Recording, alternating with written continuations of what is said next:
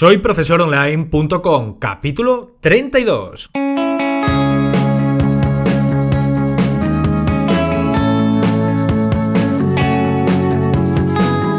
Bienvenidos al episodio número 32 del podcast para cualquier persona que desee compartir sus conocimientos y emprender en Internet al mismo tiempo, ganándose la vida con sus propios alumnos virtuales. Ya lo sabéis, mi nombre es Héctor Abril y el tema de hoy es recomendar productos y servicios de terceros para obtener beneficios económicos.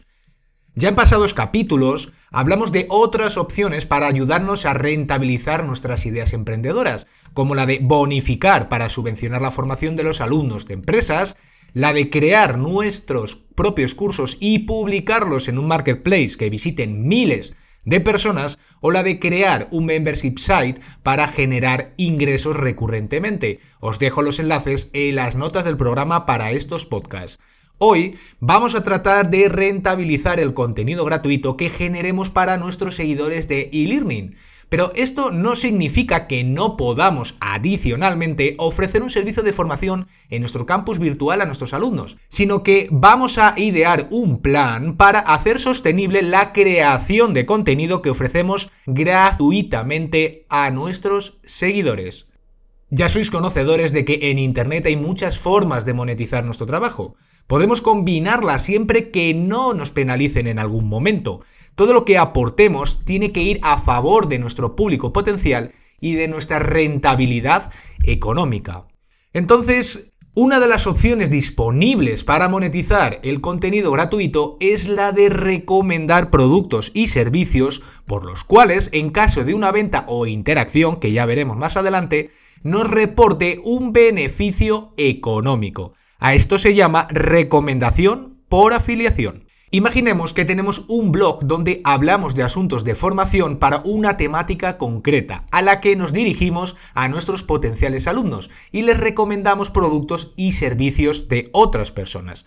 Obviamente deben de resultar interesantes para las personas que se están informando a través de nosotros.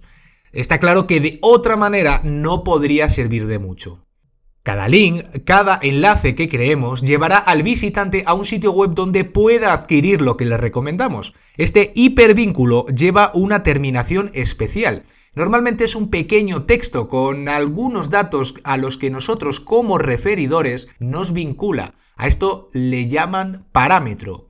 Es una dirección web única, pero para el visitante no hay ninguna diferencia visual en la web de destino, a diferencia de que no la usara a través de este enlace que le hemos proporcionado. Un ejemplo de URL de referido podría ser pues www.miservicio.com barra referido igual Héctor. Internamente, a nivel de programación, el sitio web de destino guardará dentro de un fichero llamado cookie nuestro identificador si seguimos el ejemplo de antes, sería Héctor ese valor que guardaría dentro de la cookie, pero podría ser cualquier palabra con caracteres alfanuméricos. Ahora, cualquier compra, contratación o suscripción que haga nuestro referido y que llegó allí por nuestra recomendación a través de un enlace, nos dará una comisión sobre el importe que haya pagado, así de sencillo. Veamos ahora qué tipos de programas de afiliados tenemos a nuestra disposición para utilizar en nuestras campañas. Por una parte, se encuentra el pago por venta. Es muy sencillo de explicar. Nuestros referidos llegan al sitio web al que le hemos recomendado, compran o contratan algo y a nosotros nos abona una comisión por esa venta. En algunos lugares es un porcentaje del importe y en otros una cantidad fija. Otro tipo es el de pago por clic. Simplemente nos pagarían por llevar visitantes a un sitio web concreto, como es lógico. Aquí el número de personas es muy importante. Hay que enviar en algunos casos cientos de personas a través del mismo enlace para que se note en nuestro saldo los beneficios que nos repercuta todo ello. Y hay otro tipo que se llama pago por lead, pago por contacto adquirido. Las empresas pagan en función del número de personas que se apunten o se suscriban como clientes potenciales. En ningún caso tienen que comprar nada directamente. Tal vez se apunten para alguna actividad como un seminario online, recibir un newsletter con sus promociones o un sorteo. Os digo más, no es muy frecuente que alguien llegue a una web mediante un enlace de afiliados y haga una compra directamente. En ocasiones solamente se amplía la información que se ha conocido en el origen y se deja a un lado mientras que se medita el comprar o no. Esto es lo que hacemos todos habitualmente. Esto podría ser un problema para nosotros porque se perdería una comisión por no finalizar la transacción en el momento en el que se picó en ese enlace.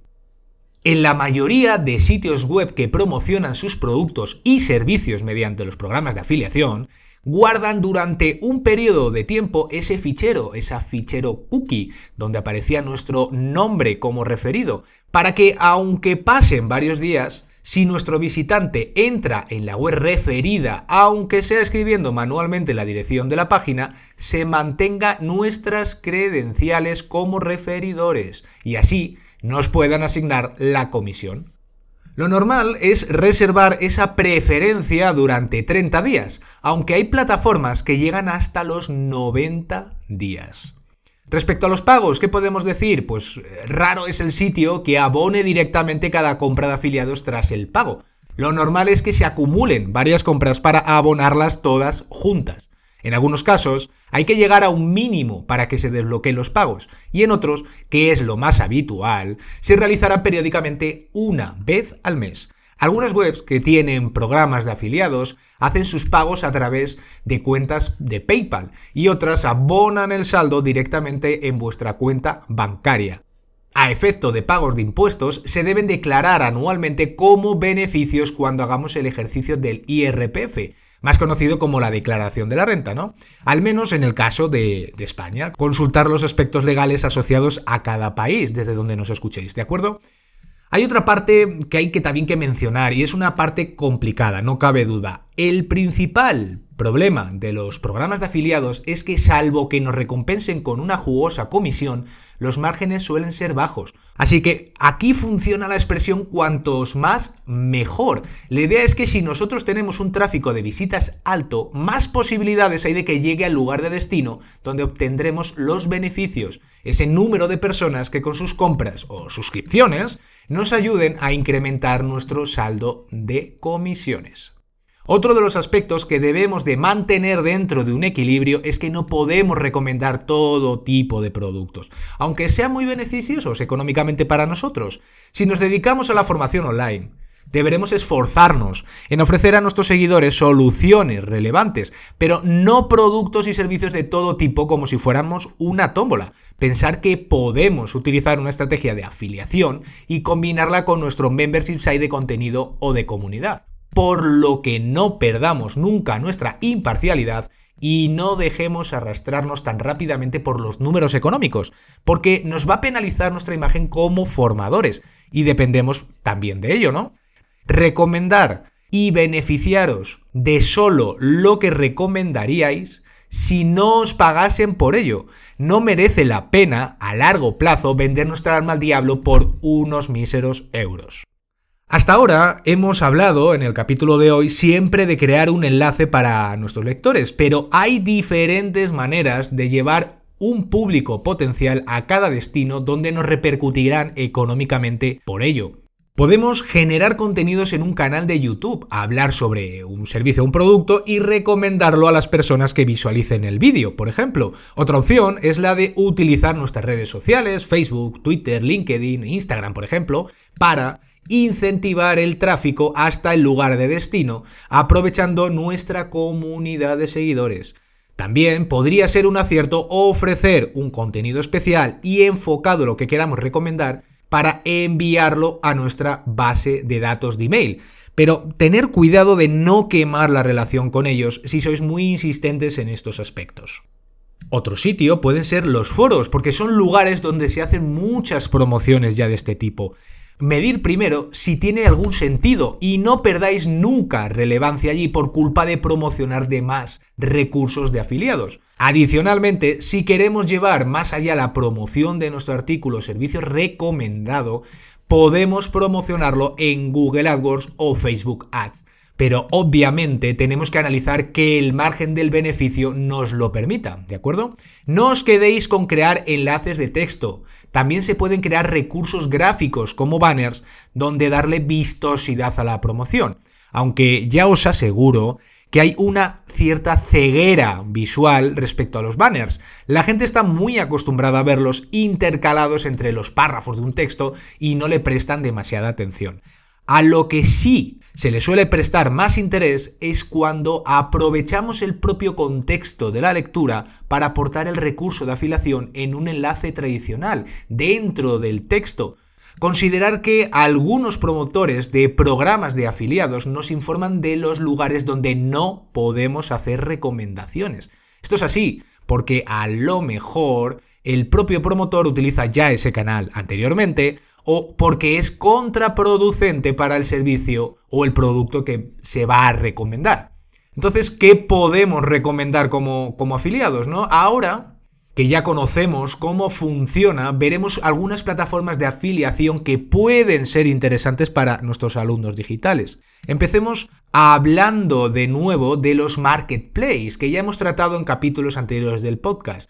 Estos son plataformas de cursos online que no solo nos dejan publicar nuestros temarios de formación, también nos dan una comisión si ofrecemos los nuestros o lo de los demás formadores. Es el caso de Tutelus y el de Udemy. Os dejo el enlace las notas del programa para que vayáis al apartado correspondiente de afiliados en estas plataformas. Como estas dos, Tutelus y Udemy, podéis tener muchas más en Internet. Recordar que debéis de recomendar cursos que tengan afinidad con vuestro público potencial, porque de lo contrario pasaréis de ser profesionales, influyentes y con criterio a ser otra persona más que ofrece cualquier recurso con el fin de ganar dinero. ¿eh? Vamos a evitar todo esto. Tenemos una alternativa también muy interesante que es el programa de afiliados de Amazon. Este programa es tan valioso y tan exitoso entre la gente que se dedica a todo esto porque vincula el comercio electrónico con el contenido digital. Todo tipo de personas pueden comprar libros en Internet y por sí mismo este marketplace puede atraer a muchas personas, pero hay muchos otros más lectores que navegan por Internet y que no piensan en ir de compras en Amazon. Este es el caso y podemos aprovecharnos de ello. Sin embargo, poniendo un ejemplo, el aprendizaje sobre la reparación de motores de coche atrae a un público potencial que buscan sitios web que hablen sobre el tema. Si nosotros hablamos continuamente sobre ello y recomendamos un buen libro de reparación de motores, que complemente obviamente nuestro aprendizaje, es muy probable que nuestros seguidores quieran adquirirlo. Amazon de esta manera ganaría nuevos clientes y nosotros comisiones por su venta. Desde luego hay que asegurarse de que la calidad de lo recomendado incremente la confianza con el lector para que no menosprecie la importancia de nuestro consejo. Si recomendamos algo que no tiene validez ni siquiera para nosotros, no se lo recomendemos a nadie. Está en juego nuestro prestigio, ¿de acuerdo? Y es que, de lo contrario, todo esto de ofrecer cosas que no tienen ningún sentido, que no tienen la calidad que nosotros habitualmente ofrecemos, vamos a arriesgarnos a dejar de tener influencia como formadores online. Os voy a dejar el enlace para la plataforma de afiliados de Amazon. Además os digo que es una de las plataformas que guarda esa información de referido que nosotros aportamos en los enlaces, en las cookies de, los usuarios, durante un tiempo de 90 días. Por lo que si una persona entra a nuestra página, es referida a un enlace de un libro y cierra la página de Amazon, pero vuelve eh, desde sus marcadores del navegador, desde sus favoritos del navegador o que lo haya guardado en otra parte, nos mantendría esa comisión en caso de finalizar la compra. Y por último, y no menos importante, vamos a hablar de las redes de afiliados, porque son un muy buen acierto para reunir empresas que disponen de programas de afiliados como a los creadores del contenido, los que estamos del otro lado y que queramos aprovecharnos de esas campañas comerciales. Hacen fácil la tarea de encontrar productos y servicios apropiados para recomendar en cada caso. Por no hacer demasiado ya este eh, capítulo más extenso, hoy solo vamos a mencionar algunos lugares en Internet donde podemos encontrar de manera agrupada muchas empresas de afiliación que puedan interesarnos.